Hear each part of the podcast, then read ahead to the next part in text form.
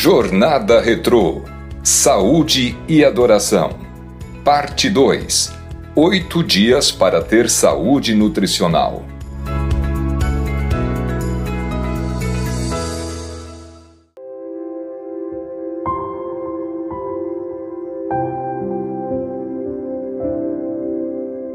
Décimo dia Obesidade na infância e adolescência.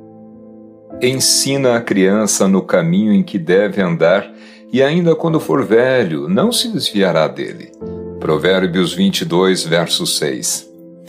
A obesidade é uma doença de extensão mundial que atinge principalmente os países de primeiro mundo e aqueles que estão em fase de desenvolvimento. Caracteriza-se pelo excesso de gordura, que pode ser geral ou localizada quando ocorre na idade adulta, é causada geralmente pelo aumento do tamanho das células de gordura. No caso de obesidade em crianças e adolescentes, ocorre o aumento do número de células de gordura e quando eles se tornam adultos estarão sob maior risco. Atualmente, a obesidade é considerada um problema de saúde pública, superando a desnutrição e as doenças infecciosas em alguns países e regiões. No Brasil, 40% da população está acima do peso ideal, sendo que 11% são obesos.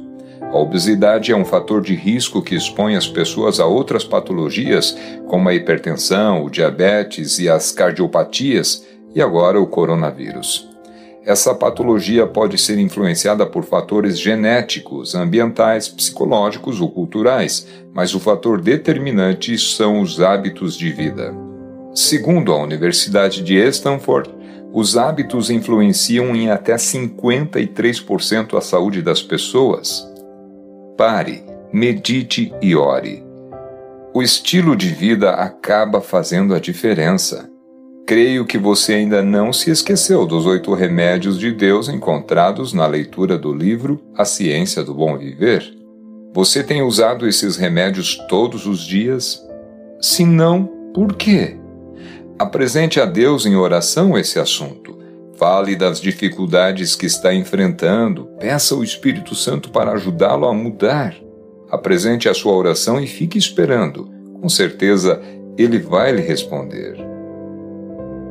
Existem diversos programas de redução de peso, a exemplo das dietas acrescidas de fórmulas medicamentosas que produzem efeito rápido, mas são perigosas pelo efeito depressivo e pela dependência química que podem causar.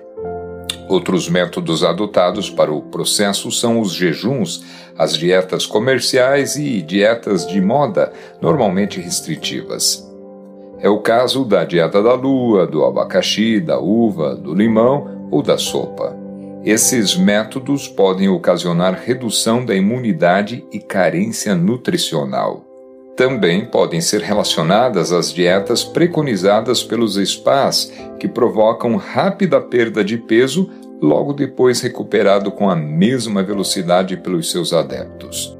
Nesses casos, as pessoas continuam comendo o que gostam, mas em quantidades menores, ou seja, não há mudanças de hábitos de vida. O programa eficaz de redução de peso é o que utiliza a educação alimentar, exercícios e mudança de hábitos de vida. O sucesso para alcançar o peso ideal só acontece com investimento de tempo, geralmente entre um e dois anos, dependendo do peso atual é necessário que aconteça uma adaptação do corpo aos novos hábitos alimentares, suplantando o período estacionário quando não há perda de peso e parece que o esforço e as restrições não estão produzindo nenhum efeito. Mesmo quando se alcança o peso final desejado, é necessário manter o controle alimentar por mais tempo. Há estudos que falam em se manter a dieta por tantos meses quantos forem os quilos a serem perdidos, mesmo que se alcance o resultado antes disso. Por exemplo, perdeu 8 quilos, mantenha então o controle alimentar por 8 meses. Outro fato que pode acontecer geralmente pelo abandono da dieta e do exercício é o, entre aspas, efeito sanfona, quando o indivíduo recupera o peso perdido. Isto ocorre porque a pessoa não mantém os hábitos adquiridos até que o corpo se adapta a um novo peso, ou seja, até que as células de gordura entendam que a mudança corporal é definitiva. No caso da criança e do adolescente, o processo de perda de peso é mais amplo e envolve toda a família. Eles não podem sentir-se excluídos. Portanto, recomenda-se que a alimentação da casa seja saudável e para todos, pobre em gordura saturada e massas. Deve ser rica em frutas, verduras, sucos e alimentos integrais. Os benefícios serão para toda a família. Provérbios 24, verso 3 diz para não cobiçar os delicados manjares, pois são comidas enganadoras. Os alimentos muito elaborados, ricos em açúcar e gordura, constituem esta classe de comida. Por outro lado, o alimento criado por Deus no Jardim do Éden contém todos os nutrientes necessários e com a vantagem de prover a saúde e prevenir doenças como a obesidade. Pare, medite e ore. Você está usando o alimento original provido pelo Criador? Quando você não puder fazer tudo o que precisa ser feito, faça então o que estiver ao seu alcance. Caso você tenha dificuldade de encontrar esses alimentos onde mora, peça ao Espírito Santo para ensiná-lo a fazer o melhor. Converse com ele sobre esse assunto agora. Seguindo essa orientação, devem ser evitados os molhos gordurosos, maioneses e geleias. Deve-se manter a geladeira cheia de frutas, iogurte desnatado e hortaliças. A ênfase deve ser no alimento que pode ser ingerido, procurando oferecer sempre opções saudáveis. Pare, medite e ore. Você teria coragem de falar para o Espírito Santo o que está agora em sua geladeira? Não entenda mal essa pergunta, não é para o constranger. É somente para refletir, pois ele sabe de tudo. Abra o seu coração e diga-lhe o que pretende fazer de agora em diante. A atividade física deve ser estimulada e o alimento não deve ser usado como recompensa. Explique por que se deve ou não comer determinado alimento e elogie qualquer progresso. Nunca repreenda a criança nem a critique durante as refeições, para que ela não descarregue suas emoções no excesso de alimento. O exemplo dos pais é uma grande motivação para os pequenos e até mesmo para a fase da adolescência. Ensina a criança no caminho que deve andar, e ainda quando for velho, não se desviará dele. Provérbios 22, 6. É importante lembrar que a criança e o adolescente copiam modelos, portanto, o que fala mais alto não é a voz, mas o comportamento dos pais e professores. Durante a sua formação, o adulto pode ter vivido sob restrições alimentares. Quando tem melhor condição financeira, exagera no comer, podendo ganhar ou não um peso extra. Mas a criança em formação terá suas células de gordura multiplicadas e aumentadas, ampliando as chances do desenvolvimento precoce da obesidade e outras complicações. A adolescência é uma fase de preocupação com o corpo e a aparência. É também quando acontecem as mudanças hormonais, Além disso, o adolescente come para saciar a fome e não relaciona o alimento com saúde, necessidade de nutrientes e desenvolvimento físico. Somado a tudo isso, existe ainda a necessidade de sair do controle familiar, busca de autonomia e identidade pessoal. Um hábito alimentar pode ser usado como forma de contestar a família e, ao mesmo tempo, ser aceito pela turma. Nessa fase, tem início o interesse pelo sexo oposto. O adolescente que alcançou esse estágio com peso acima do normal pensa que não vai atrair ninguém. Se em vez de buscar saída para o problema, ele se retrai, permanecendo em casa, na frente da TV, computador, videogames, acompanhados de salgadinhos, sanduíches e refrigerantes, o resultado será mais aumento de peso, pois geralmente a baixa autoestima é compensada no excesso alimentar. Quando a obesidade infantil está instalada, o envolvimento da família é fundamental, junto ao trabalho do médico e do nutricionista. Algumas estratégias podem ser úteis. Estimule a criança a comer nos horários certos e sentada à mesa. Cuide para ter alimentos adequados em casa. Mantenha todo o alimento guardado em armários ou geladeira.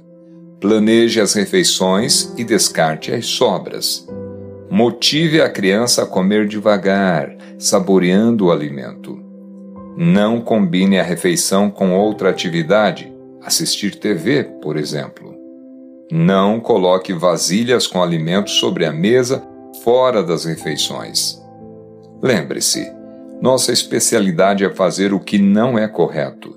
Somente pela comunhão diária com Deus seremos pessoas equilibradas e autênticas. Portanto, a ordem do Mestre é: Queres ficar são? João 5,6 manda-vos levantar em saúde e paz. Não espereis sentir que estáis são. Crede na palavra do Salvador. Ponde vossa vontade ao lado de Cristo. Determinai servi-lo e, agindo em obediência à sua palavra, recebereis forças.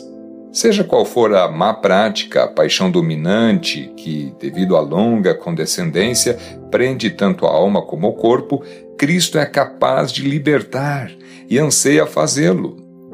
Ele comunicará vida aos seres mortos em ofensas. Efésios capítulo 2, verso 1. Porá em liberdade o cativo, preso por fraqueza e infortúnio e pelas cadeias do pecado. Ciência do Bom Viver, página 85. Ao final desta jornada, teremos o reencontro online. Será um dia de vitória, louvor, testemunho e gratidão.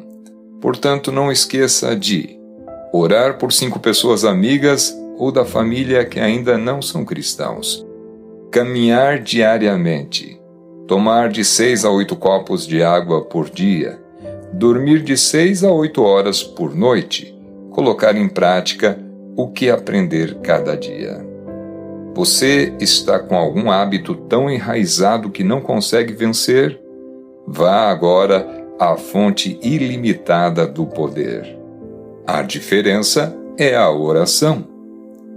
A oração é a resposta para cada problema da vida.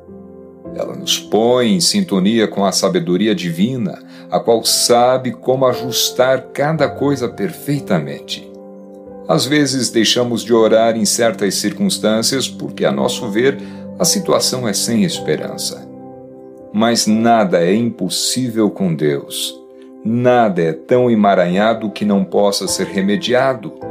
Nenhuma relação humana é tão tensa que Deus não possa trazê-la à reconciliação e à compreensão.